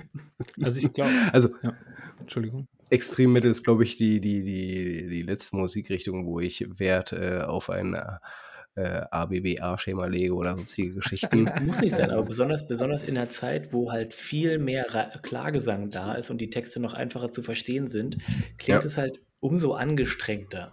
Weil wenn's irgendwie weiß Tatsächlich. ich nicht, wenn's irgendwie, äh, flüssiger auch rauskommen würde oder so, aber irgendwie klingt's sehr angestrengt, finde ich. Aber Mo, Ja, also, was ich dazu sagen kann. sagen könnte oder so 'ne The kleine Theorie, die ich eben habe, ist, äh, also, man man wenn man's mal ganz objektiv betrachtet, es ändert es hat sich ja musikalisch schon einiges geändert. Es ist eben nicht mehr so wirr, es ist nicht mehr so knüppelhart, äh, räudig. Ähm, es ist halt sehr viel melodiöser, verspielter, äh, freudiger eigentlich auch von den Melodien und so. Und es wirkt für mich irgendwie so also, das ist eigentlich 'n sehr gutes Beispiel hier, ähm, dieses Album. Ähm, es wirkt so, als ob sie sozusagen ihren Unique Selling Point, nämlich dieses Gore-Zeugs, das nicht verlieren wollen, ne? Weil sie sind halt Eisregen. Sie machen halt unter Eisregen Musik. Aber eigentlich haben sie sich halt in den letzten Jahren weiterentwickelt, machen was ganz anderes und irgendwie passt passt das alles nicht mehr so zusammen. Und dann kommt halt so 'n Scheiß zusammen wie Schakal Ode an die Streubombe, wo allein schon der Titel irgendwie so lächerlich gezwungen klingt, dass ihr gar keinen Bock habt, den rein ähm, in in diesen Titel reinzuhören, so. Und und vielleicht haben sie eigentlich mehr Bock darauf, so was wie Elektrohexe oder Kathi das Kuchenschwein zu machen. Aber wenn sie halt nur das machen würden, dann wird kein Schwein mehr ihre Alben oder 'n anderes Publikum, aber das wäre halt höchstwahrscheinlich sehr viel kleiner. Und ich denke ich würde es denen einfach unterstellen, dass sie da dass sie einfach, hm, versuchen, nicht ihre Identität komplett abzustreifen, die sich über Jahre aufgebaut haben auch und auf 'ne sehr gute Art und Weise, haben wir auch schon gesagt. Also, sind ja fantastische Releases dabei. Ähm, aber sie sind einfach irgendwie anders geworden. Hm. Ja. So, kann ich jetzt, äh, mein Kann-Weg-Album Ja. Äh, Todestage. Ähm, es spricht schon Bände, dass, äh, in meinen Augen eigentlich das Highlight bei dem Album ich glaube, das war sogar bloß auf dem äh, auf 'nem bestimmten Release mit drauf, ähm eigentlich, äh, der der Song „Eisenherz“ ist, der von, äh, Emrods Sohn eingesungen wurde. Ähm alle anderen Songs gehen mir so am Allerwertesten vorbei und der schlimmste von allen ist „Deutschland sucht die Superleiche“. Ja, man möchte, äh, äh, irgendwo, äh, kritisch, äh, gegenüber der der der aktuellen Medienlandschaft dastehen, aber der Song selber nervt mich von vorne bis hinten. Ich, äh und so geht's mir im kompletten Album. Äh, Waldgott ist damit fängt's schon an. Ich habe auch so 'n witzigen Vergleich jetzt. Ich habe doch mal erzählt, dass ich früher Tokotronic gehört habe und die haben 'ne ähnliche Entwicklung genommen. Die haben früher so 'n schrammelnden, äh, jugendlichen, äh, Punkrock irgendwie gespielt, sage ich jetzt mal, Deutsch äh, Deutschrock, sehr schrammelig halt. Und auf und irgendwann hat äh, sind sie halt auch 'n bisschen älter geworden, haben sich auch musikalisch weiterentwickelt. Und irgendwann hat der Sänger angefangen halt, ähm, weil er sich natürlich auch intellektuell beschäftigt mit Büchern und so was, dass er das halt auch in die Texte und die und die und die und die Musik halt mit reinbringt, ja. Und so das ganze Bandprofil natürlich auch verändert hat. Und, ähm, das ist auch 'n Scheideweg gewesen. Und hier sehe ich das genauso. Also, was mich 'n bisschen stört, sind eben diese genau, gerade diese zeitgenössischen Referenzen und so. Das das muss das irgendwie unbedingt sein. Also, klar, das kann funktionieren, aber ich finde, hier funktioniert's halt irgendwie nicht. Diese ganzen so das ist alles so halbintellektueller Quatsch irgendwie. Da da habe ich keinen Bock mehr zuzuhören. Was halt geil war bei den alten Texten war, dass sie halt irgendwie, ähm ja, dass sie halt so konkret brutal und morbide waren und und so konkret, ähm, so anfassbar. Und wie wie wir vorhin schon gesagt haben, die haben auch Bilder evoziert in einem und das war einfach krass irgendwie irgendwie, ja, fassbar einfach. Und hier sind dann irgendwie so so, so fahle, halbblaue Gedanken irgendwie dabei. So, äh, ja, okay, cool, ja, ähm, coole, coole Message und so, ja, passt schon, ja, Musik nicht so toll und so, ja, ja lass mal weiter skippen. Ja, ich finde auch, dass die ähm, über die Jahre hinweg, wir sind jetzt ein bisschen am Rumragen, aber kann ja auch mal sein, mal wieder, ähm, die Titel der Songs ein bisschen uninspirierter, ein bisschen langweiliger geworden sind, wenn man so an die alten äh, Alben denkt, da war halt durchgängig irgendwas doch, irgendwas Griffiges in diesen einzelnen Titeln so drin.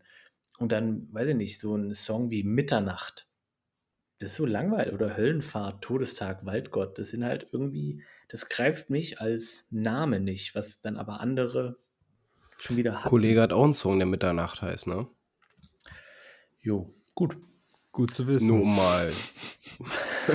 Nur mal so die Ebene darzustellen. Gut, Mitternacht ist natürlich auch so ein explizites Wort, was irgendwie keiner verwendet in der deutschen Sprache. Mhm. Ähm, Phil, was mit deinem Gedanken durch? Ja, auf jeden Fall. Auf jeden Fall. In Anbetracht der Zeit, ähm, wir haben es ja schon fallen gelassen, dass die äh, restliche Diskografie vielleicht äh, doch äh, bei Eisring sich in eine Richtung bewegt hat, wie man sich das weniger gewünscht hätte. Äh, ich würde die kommenden vier Alben, also ich rede jetzt hier von Marschmusik, Fleischfilm, Fegefeuer und Leblos, ähm, eher ein bisschen schneller abhandeln wollen. Einfach A, weil drei in meinen Augen von denen re relativ belanglos sind. Äh, eins möchte ich trotzdem hervorheben. Ähm, Fleischfilm. Ja, war mir Warum klar, dass du darüber reden wirst. Ich wollte dich sowieso fragen. Fleischfilm äh, hat ja für mich so, äh, zumindest in, im Jahr 2017 nochmal ganz kurz das Interesse an Eisregen neu erweckt. Warum?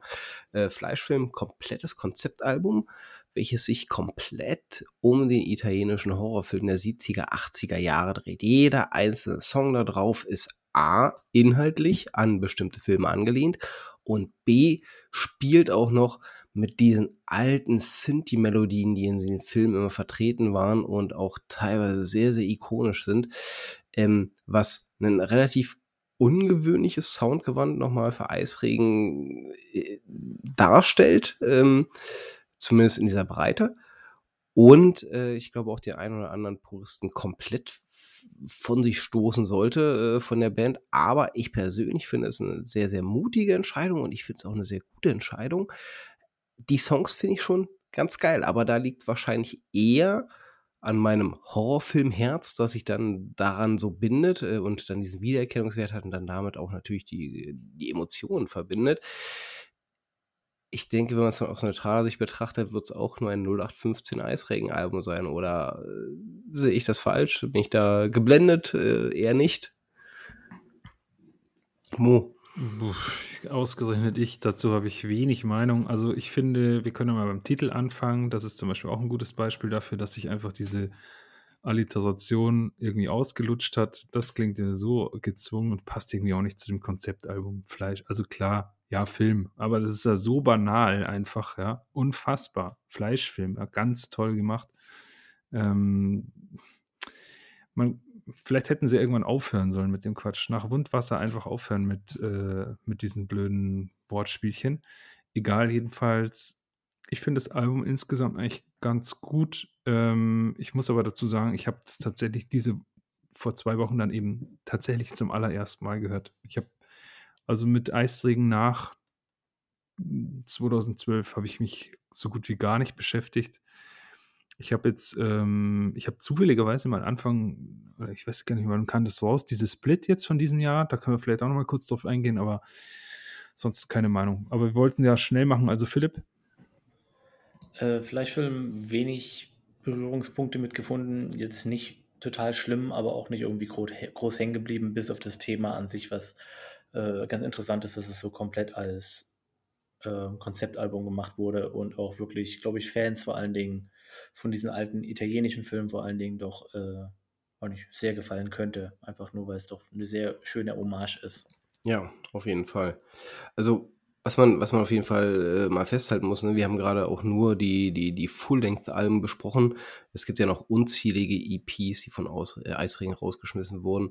Ähm, Mo hat es gerade angesprochen, es ist auch die eine oder andere Split mit dabei. Ich weiß jetzt gerade gar nicht, welche meinst du? Die mit Goat Funeral oder die mit Pumpkin Stench? Mit Goat Funeral, die ist von diesem Jahr, soweit Goat- ich weiß. Goat Funeral. Check, Oder- äh, können wir gleich noch mal ganz kurz drüber reden. Ähm, nur man soll uns mal nach, äh, man sollte uns halt ein bisschen nachsehen, dass wir nicht alles davon hier reinsetzen können. Allein mit den Alben sprengen wir schon die Skala des guten Geschmacks. ähm, und äh, ja, es ist halt eine Band, die, die einen massiven Output hat. Ne? Also äh, ich glaube, als, als, äh, als jemand, der, der, der wirklich durch Feuer und Sturm mit denen geht, äh, ist das, ist das, ist das, ist das Gold wert, weil wir reden hier von 14 vollwertigen Alben plus EPs, die teilweise acht Songs enthalten. Ähm, das ist schon, das ist schon massiv. Plus die ganzen Nebenbands, die hier auch unerwähnt sind bis dato und ähm, wo wir auch gar nicht mehr großartig mit eingehen können. Aber auf eine gehen wir mal kurz mal ein. Äh, Goat Funeral, Mo, die Split. Erzähl. Ja, die fand ich jetzt eigentlich ganz gut. Also ähm, zumindest die ersten fünf Songs. Oder wie viele sind von Eisringen? ähm, Ja, ja, die ersten, die ersten Die sechs. ersten sechs, ja, das, das finde ich, kann man gut am Stück hören, aber ich muss auch nochmal dazu sagen, also, also Bitterböse finde ich eigentlich ganz geil. Das ist ja auch der Titeltrack, soweit ich weiß, von dieser, oder die heißt doch Bitterböse, ne? Ja, ja, ähm, Ja. Den finde ich ziemlich nice, eigentlich, den Track. Und ähm, auch so, also insgesamt finde ich die sechs Songs passen gut zusammen, äh, sind, sind geil, aber sind jetzt auch nicht wirklich hängen geblieben bei mir. Kein Textpassagen, die mich besonders berührt haben, irgendwelche super krass saugeilen, mega coolen Solos, Gitarrensolos besonders nicht. Ähm, ja, wollte wollt nur mal anmerken, wir haben ja auch einen neuen Release. Ja, ich fand es auch nicht so schlecht, um ehrlich zu sein. Also ähm, ist ein bisschen rauer wieder alles. Das ist wahrscheinlich auch einfach Ja. der, dem Projekt Goat Funeral, ähm, was ja eigentlich auch eins zu eins die gleichen Musiker fast sind, äh, zu, quasi geschuldet. Aber eigentlich fand ich es ganz erfrischend und ähm, ich fand einfach den äh, Track von Goat Funeral, Anti-Social East German Black Metal, 33 Sekunden pures Gewichse. Da ist äh, ja Melodie, keine Chance, nix. Ähm, das ist wirklich einfach nur, wenn nicht so, das ist Black Metal Grind. Fand ich ganz witzig, äh, kann ich empfehlen. Übrigens, Goat Funeral wäre auch natürlich ein super Name für eine War Metal Band. Oh Ja. ja. Da, da war jemand nicht schnell genug anscheinend. Tatsächlich. Tatsächlich. Ähm, zum Abschluss, wir haben jetzt ja wirklich ein paar Fortschritt mal durch die Diskografie durchgesetzt. Ähm, be betrachten wir mal ohne das Album, ohne Namen, ähm, die Diskografie des Ganzen. Äh, euer persönlicher Favorit, kurz aus der Pistole geschossen. Äh, Bühnenblut live in Leipzig. Ähm, Moment, Farbenfinsternis, sage ich dann. Ja, ich sch- schwankte zur Tanke, äh, aber ich entscheide mich äh, kurzfristig um auf Wundwasser. Mhm. Ähm, ja, sonst wäre es auch die Farbenfinsternis geworden, aber Wundwasser ist es bei mir. Aber ich finde, da haben wir drei Ja, ich ziemlich gute Alben rausgepickt. Also, Ja. wer Eisregen hören Fall. will, soll die drei Alben hören und dann Freude haben. Tatsächlich. Ja. Tatsächlich. Ja. Der, der, hat, der hat zumindest das essentielle Eisregen miterlebt. Genau, ich möchte aber noch kurz sagen, von also Leblos und Fegefeuer sind ja die zwei Alben, die wir nicht besprochen haben. Äh, die haben auch ihre Momente, muss ich sagen. Da gibt es ein paar, die haben auch ihre Momente. So ein paar Songs drauf und die sind meiner Meinung nach nach Todestage und Marschmusik doch wieder ein bisschen besser geworden. Die sind immer noch extrem Gothic-lastig oder noch mehr vielleicht sogar, aber es gibt ein paar reine Black Metal-Dinger und die sind ähm, doch eigentlich ganz spaßig. Also man sollte sie nicht komplett abschreiben. Du, jemand, der äh, nochmal gegen nach Jahren so ein Konzeptalbum droppt, äh, das mich dann doch wieder ein bisschen ranzieht, dem werde ich immer mal wieder zwischendurch ein Ohr leihen, auch wenn ich vielleicht aktuell nicht auf derselben Wellenlänge mit schwimme, aber falls es da irgendwas Relevantes geben wird im nächsten Jahr, werde ich das bestimmt irgendwie noch mitbekommen. Hoffentlich. Ja, ähm, das soll dann vielleicht auch unser Hauptthema mal abbinden. Sind schon heute sehr, sehr lang mit dabei, aber gut, bei so einer Diskografie äh, sollte sich das, äh, soll das selbsterklärlich sein. Nichtsdestotrotz, äh, ich würde ganz gerne noch so äh, die Schlussphase einläuten.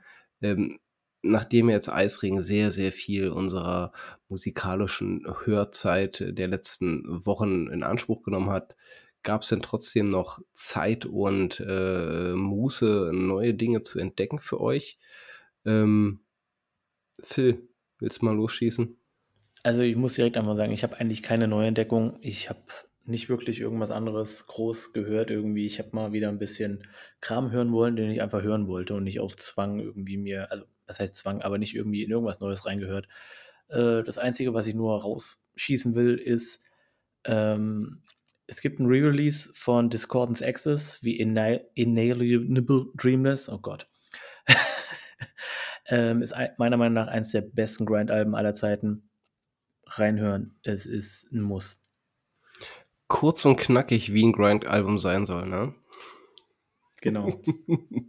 Mo, erzähl.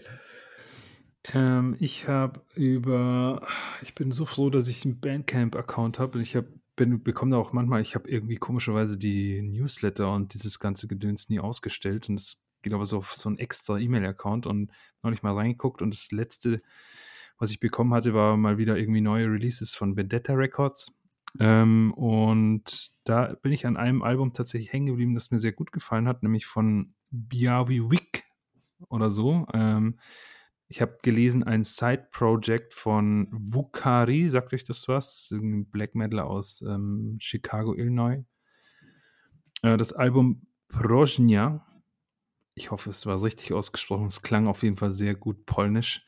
Ähm, Finde ich ein richtig geiles und spannendes ähm, Black Metal Album, sehr, also ganz frisch äh, rausgekommen bei Vendetta Records. Ähm, sehr atmosphärisch, ähm, stimmig zusammengestellt, cooler Mittelpart, der auch irgendwie so ein bisschen so ähm, irgendwie so abdriftet in so spacige Sachen. Und ich habe ja, glaube ich, beim letzten oder vorletzten Mal schon gesagt, ich stehe momentan irgendwie so ein bisschen auf so Space gedünst, nachdem ich irgendwie von Dune, dem Film, wieder so angefixt worden bin mit Sci-Fi. Und ähm, ja, kann man, also sollte man sich auf jeden Fall anhören. Ist, finde ich, ein richtig geiles äh, neues Release, falls jemand Durst haben sollte nach was Neuem. Äh, Projniak von Biaviwik oder so. Ja, bin ich ja wieder dran. Ähm, ich muss leider wie Phil auch zugestehen, eine wirkliche Neuentdeckung ist es nicht, sondern mehr ein Album, das ich bereits letzt, vorletztes Jahr schon bereits gehört hatte es auch super, super gut fand, äh, das dann aber so ein bisschen in der Versenkung verschwunden ist und mir jetzt die letzten Wochen wieder äh, auf die Füße gefallen ist, wo ich wieder reingehört habe und dachte, ah, ist schon sehr, sehr geil. Ähm, wir bleiben in Polen. Äh, die Band nennt sich Ashes, äh, genauso heißt auch das Album Ashes. Ähm, und auch wenn es dem Künstler gegenüber nicht gerecht ist. Manchmal äh, ist, ist eine gute Einordnung mehr als eine stotterige Beschreibung. Wer den Sound und die ganzen Songstrukturen von Nguas Exercises in Futility mag oder gar mehr, ne, wird mit diesem Album sehr, sehr, sehr glücklich werden sehr, sehr, sehr glücklich werden. Ähm, man fühlt sich sofort wieder zu Hause, wenn man sich das anhört. Die Gitarrenlinien sind saustark. Ähm, die Stimme ist äh, richtig schön fies, klar toniert. Man versteht jedes einzelne Wort. Äh, es, ist, es ist moderner Black Metal, wie man ihn sich vorstellt. Äh, leider muss man sagen, dann halt etwas uninspiriert vielleicht, ja, weil stark im Fahrwasser schwimmend von. Äh, aber es gibt auch die eine oder andere Band aus Deutschland, die ja dasselbe auch schon äh, zur Perfektion getrieben hat, äh, da äh, quasi in diese Fahrwässer mitzugehen. Das heißt ja nicht, dass es schlechte Musik ist und das ist definitiv nicht, ganz im Gegenteil, das ist ein Album, was ich mir äh, jetzt wieder hoch und rund anhören werde, weil ich es so großartig gut finde. Äh, großartig gut finde, geil. also Ashes, Ashes, ähm, mega gut, äh, wärmste Empfehlung. Und äh, ja, das sollte meine Ausführung dann eigentlich auch schon beenden. Ähm, mir hat es heute wieder sehr viel Spaß gemacht mit euch beiden Nase. Ich freue mich noch viel mehr auf morgen. Oh ja. Äh, aus Gründen, die bereits genannt wurden. Ähm, nichtsdestotrotz freue ich mich auch schon wieder auf die nächsten Aufnahmen. Ähm, ich glaube, dass die kommenden Themen auch weiterhin recht amüsant bleiben werden. Äh, und ich hoffe auch, dass wir uns das einmal mal wieder schön aufregen können. Äh, das scheint ja langsam wirklich äh, zu einem festen Bestandteil dieser Sendung zu werden, dass wir uns aufregen können. Großartig. Ich liebe es. Letzte Worte von euch. Äh, war super cool. Danke. Ja, war schön mal äh, über eine Band unserer Jugend zu reden. Mal wieder. Äh, schade, dass wir nicht über Ewigheim reden konnten. Ähm, aber kann man sich ja einfach mal selber anhören, wenn man das hier hört. Und ja, mir hat es Spaß gemacht. Und ich bin übrigens auch froh, dass ich jetzt mal wieder was, anderem, was anderes hören kann als Eisring, weil nach zwei Wochen ist es wirklich Overkill. Ja, irgendwann reicht's, ne? Wir geben Geist und Körper auf für diese Show. Hm. In dem Sinne einen schönen Abend noch. Bis zum nächsten Mal. Macht's gut. Ciao.